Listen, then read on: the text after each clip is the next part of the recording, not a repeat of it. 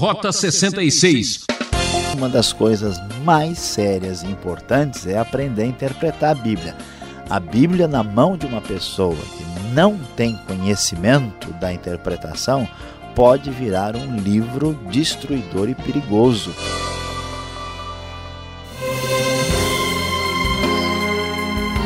Nos próximos minutos você vai viver uma aventura aqui no programa Rota 66, depois de percorrer vários dos mais belos poemas das Escrituras Sagradas.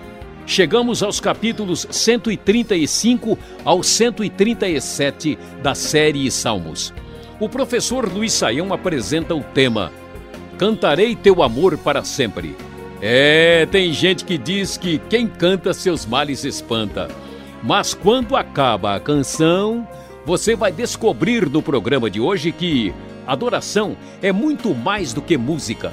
Deus deseja que nossa adoração seja motivada por amor, ação de graças e alegria. Vamos reconhecer juntos a soberania do Criador em tudo?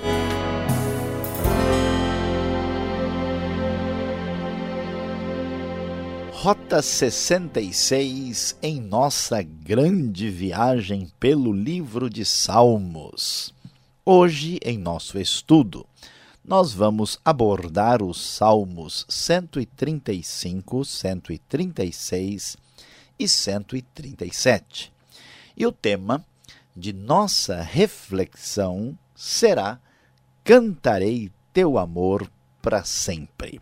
Chegando ao Salmo de número 135, nós vamos encontrar um hino dedicado a Deus, louvando a Deus por aquilo que Deus fez pelo seu poder de criação, pela sua capacidade extraordinária acima dos deuses falsos e porque Deus libertou o povo de Israel do Egito.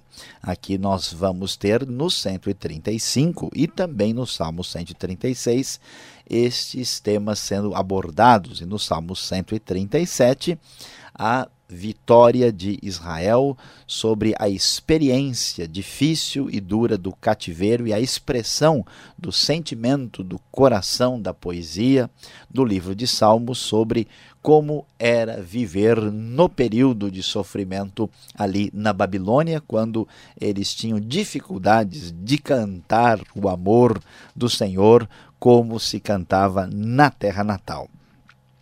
Salmo 135, então, conclama a todos a louvarem o nome do Senhor, porque o Senhor é bom. Cantem louvores ao seu nome, pois é nome amável. E então ele começa a explicar que e Deus deve ser louvado, porque Ele é grande, o nosso soberano é maior do que todos os deuses, conforme a NVI no verso 5. O Senhor faz tudo o que lhe agrada nos céus e na terra, Ele traz as nuvens desde os confins da terra, envia os relâmpagos que acompanham a chuva e faz que o vento saia dos seus depósitos. Aquela ideia daquele povo que conhece o poder e a força da criação ou da natureza, como nós costumamos uh, chamar, e eles sabem muito bem que os poderes por trás do mundo natural, na verdade, estão sob o domínio do Senhor, do Deus verdadeiro, o Deus da criação, que deve ser louvado e devemos cantar em homenagem a Ele, para a sua honra, para a sua glória, em louvor ao Deus verdadeiro, Ele é o Deus também da grande salvação produzida na história de Israel. Ele matou os primogênitos do Egito. Ele realizou sinais e maravilhas, diz o verso 9, contra o Faraó e todos os seus conselheiros. Feriu muitas nações, matou reis poderosos e deu a terra deles como herança, herança a Israel, seu povo. E qual é a grande diferença? Qual é o diferencial entre Israel e as nações? Israel conhece o Deus verdadeiro e as nações acreditam nos ídolos que não passam de prata e ouro. Tem boca, mas não podem falar, olhos, mas não podem ver. Aqui nós vemos a mesma eh, temática abordada no Salmo 115, mostrando que Deus é o Senhor, portanto, todos devem louvar e bendizer o nome do Senhor, conforme o desfecho litúrgico do Salmo 135. No Salmo 136, o salmo claramente estruturado e organizado para ser cantado no templo. É muito provável, muito certo que ou o sacerdote ou um coral levita dirigia esse cântico de forma que toda a congregação repetia o seu amor dura para sempre, o seu amor dura para sempre.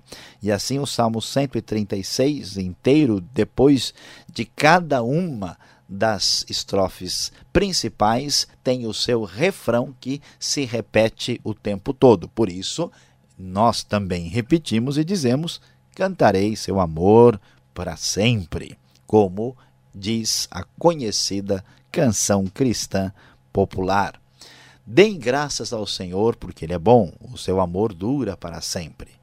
É, deem graça ao Deus dos deuses, o seu amor dura para sempre. Deem graça ao Senhor dos senhores. E assim o texto prossegue e se destaca o que? Deus merece toda atenção, devemos cantar o seu amor, devemos louvar e bendizer o seu nome, porque ele é o Deus da criação. Ele fez os céus com habilidade. Estendeu a terra sobre as águas, fez os grandes luminares, o sol, a lua e as estrelas. Aqui o texto diz que o sol para governar o dia e a lua e as estrelas para governarem a noite. Deus é o Deus da criação. O Deus da criação não abandonou o mundo como pensavam os antigos deístas europeus. O Deus da criação é o Deus que é Deus da nova criação. É o Deus que também criou Israel e agiu na história do seu povo e interfere na história humana. Ele é o Deus que agiu com a criação da nação de Israel, com o seu plano de salvação, e também fez depois em Cristo Jesus uma nova criação que culmina este plano extraordinário de redenção. E então o texto, depois de glorificar o Deus da criação, glorifica o Deus da salvação que tirou Israel do Egito.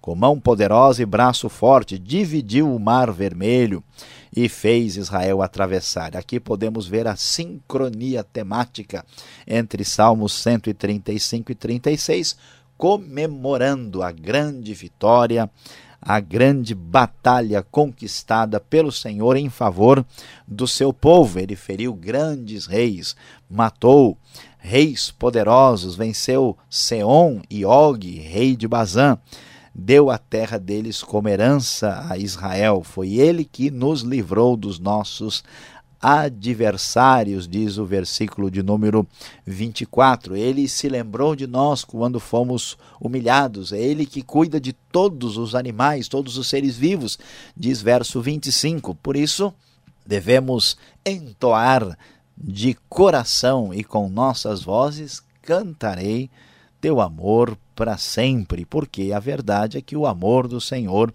dura para sempre. Este Deus maravilhoso que merece ser cantado é Deus presente também nos momentos mais difíceis da vida. Por isso, a experiência do Salmo 137 merece consideração. Aqui nós vemos o cântico de dor, na verdade, um cântico uh, silencioso por causa do sofrimento que o povo passou antes de receber a grande libertação. Então o texto diz: junto aos rios da Babilônia, nós nos sentamos e choramos com saudade de Sião. Ali nos salgueiros penduramos as nossas harpas. Ali os nossos captores pediam-nos canções, os nossos opressores exigiam canções alegres, dizendo: Cantem para nós uma das canções de Sião. Imagine só o povo acostumado a cantar, que estava cantando o amor de Deus para sempre, no Salmo 136, agora tem uma interrupção na sua melodia, no seu louvor, na sua exposição musical poética oferecida a Deus. E aqui nós vemos o sofrimento e a dor que faz parte do processo de condução de Deus da história com o povo de Israel e para com toda a humanidade. E então a poesia marcada pela dor diz: como poderíamos cantar as canções do Senhor numa terra estrangeira.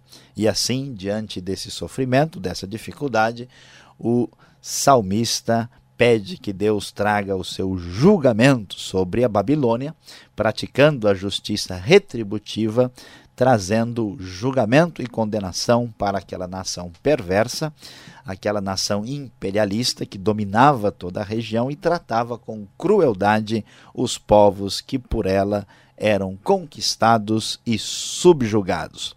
Mas, apesar desta dor, apesar deste sofrimento, o povo foi finalmente liberto e depois desse silêncio de entoar melodias e cânticos a Deus, posteriormente, novamente se ouviu que o amor de Deus deveria ser cantado para sempre. Então temos um desfecho aqui no Salmo 137 que chama a nossa atenção.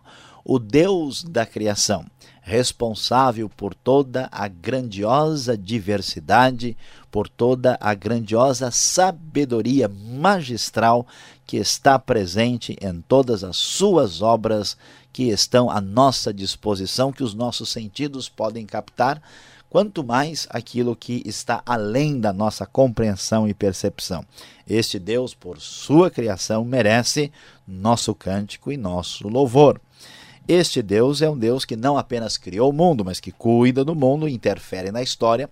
Deus que acompanha os desmandos e a fragilidade do comportamento humano, e esse Deus que fez a sua outra criação na história de Israel, formando um povo a qual, ao qual ele abençoou, que conduziu e trouxe no decurso da história para ser uma bênção para toda a humanidade.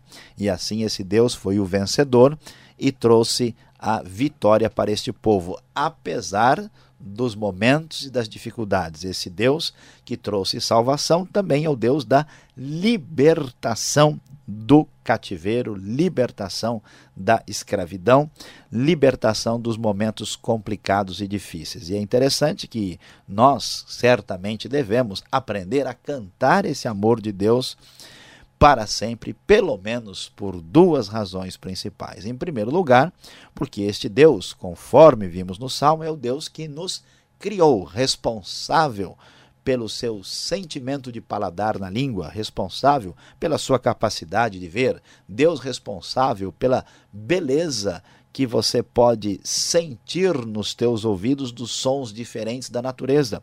Deus que é o criador de tudo e Deus também que providenciou na história libertação, livramento e principalmente salvação para você também. O Deus da criação também é o Deus da salvação. E como esta bênção atinge o nosso coração, devemos, juntamente com o salmista e com todos aqueles que entoam louvores, dizer mais uma vez: Cantarei teu amor para sempre.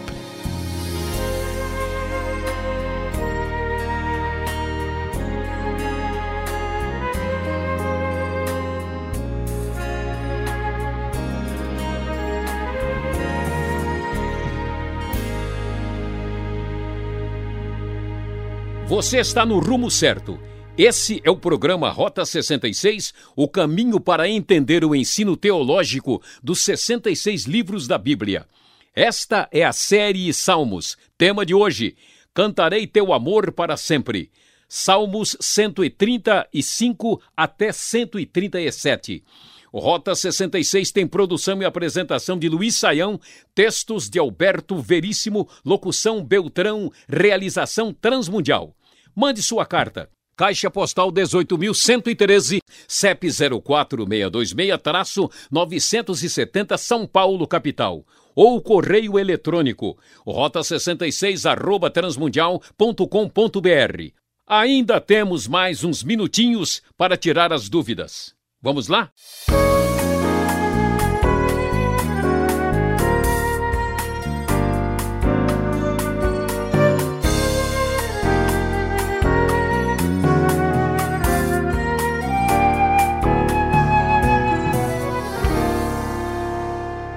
Nosso estudo hoje está interessante no Salmos 135, 136 e 137. Louvar a Deus, adorar a Deus. Professor Luiz Saião, a pergunta é exatamente essa. Devemos cantar, devemos louvar, adorar, mas afinal, como se louva a Deus, assim que é apresentado aqui no Salmo 135. Pastor Alberto, esta pergunta é muito pertinente. Aliás, ela é uma pergunta que se destina aí ao livro de Salmos como um todo e à prática litúrgica, prática de adoração da igreja. E muitas pessoas falam, ah, eu vou adorar o Senhor, vou louvar, e muitas vezes, de fato, não se entende o que se está fazendo. Na verdade, louvar a Deus, numa expressão bem popular, seria elogiar a Deus. Se a gente pudesse falar numa linguagem bem jovem, é encher a bola de Deus, é dizer a Deus realmente o Senhor é o máximo. E este louvor, esse reconhecimento, é uma atitude de gratidão. Louvar é um grande muito obrigado. É agradecer a Deus. E esse agradecimento vem do que? De um reconhecimento. Como é que é esse reconhecimento? A gente descobre quem Deus é e o que ele faz. Ah, sabemos que Deus é o grande Deus, o grande Senhor, e como ele abençoa a humanidade, abençoa a nossa vida.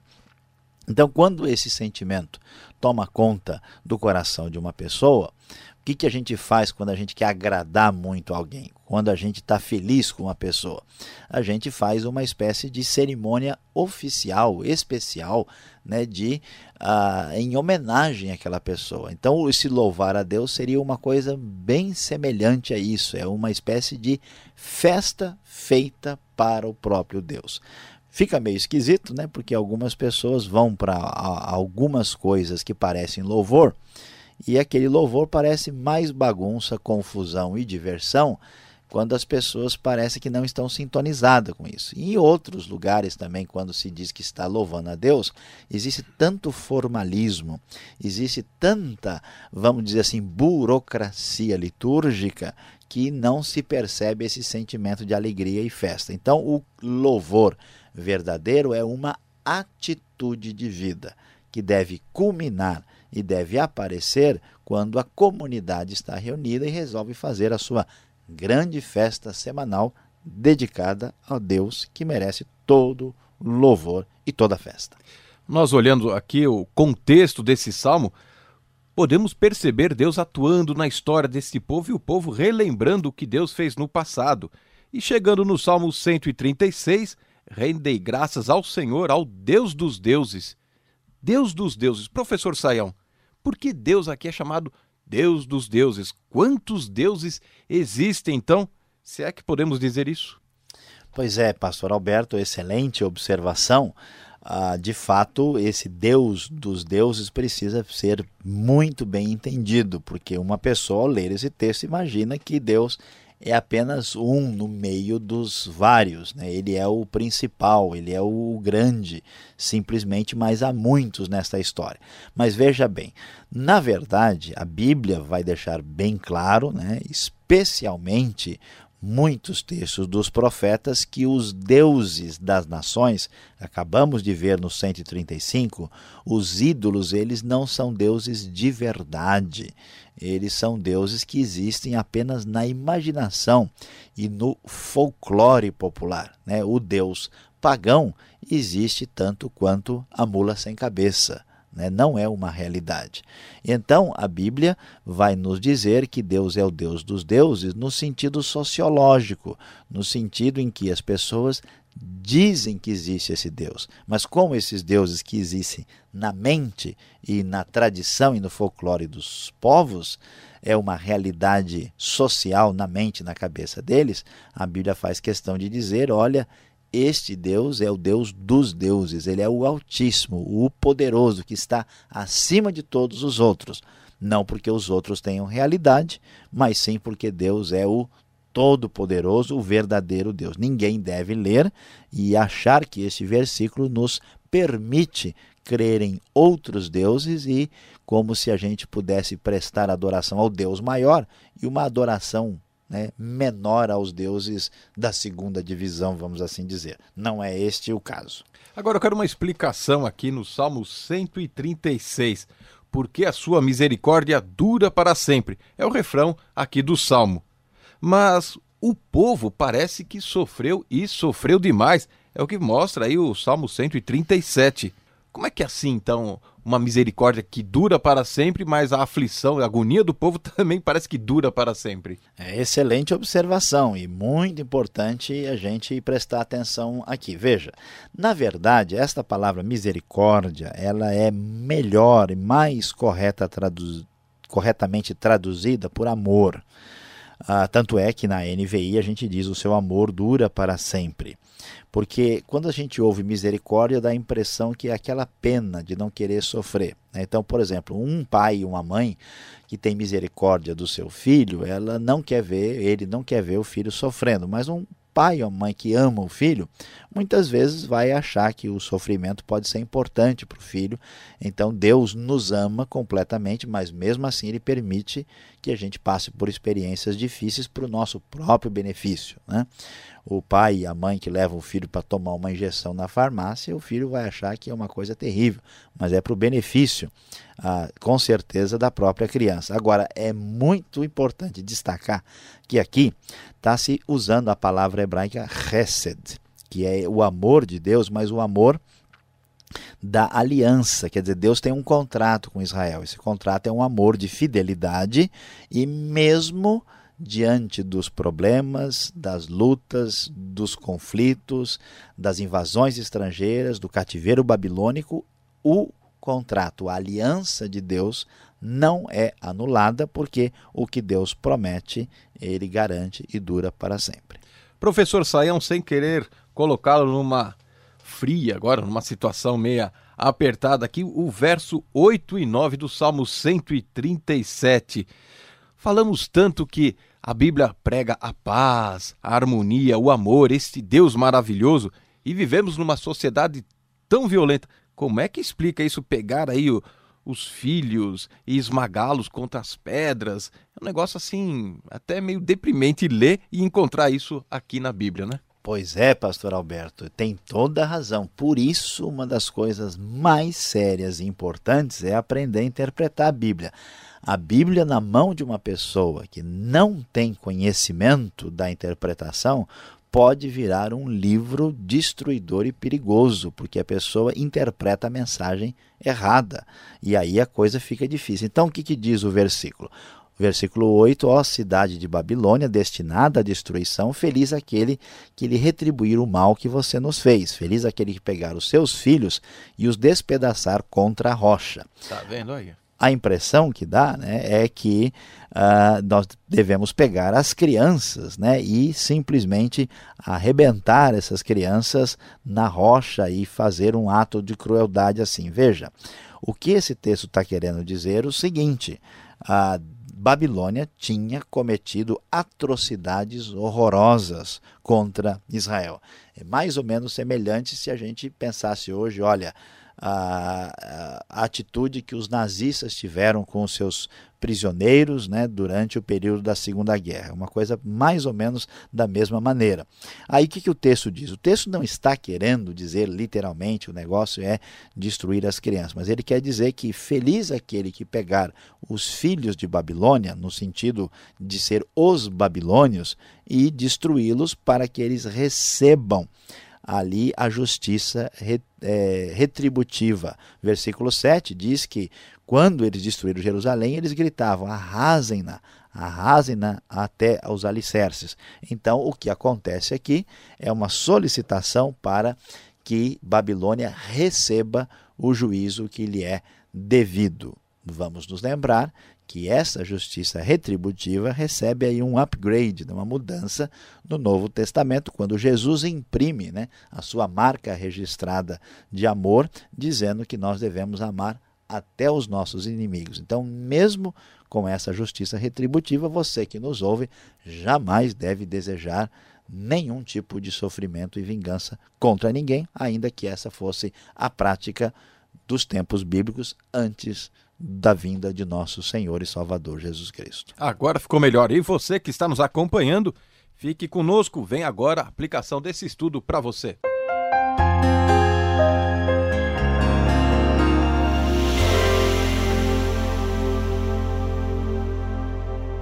Hoje no Rota 66 você acompanhou conosco o estudo do Salmo 135, 136 e 137 e você cantou a melodia suave do texto que nos fala sobre Cantarei teu amor para sempre.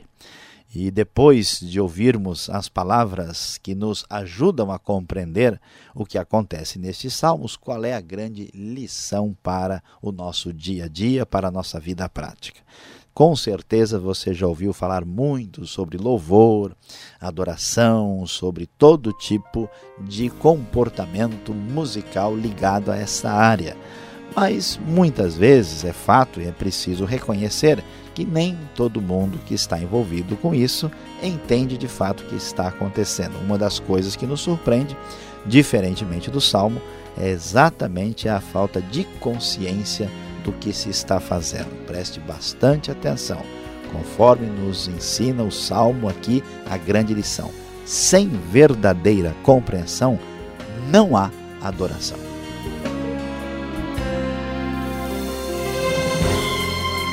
Nós despedimos aqui com os nossos agradecimentos de toda a equipe Rota 66. Já com saudades, esperamos você nesta sintonia e horário com mais um estudo da série Salmos.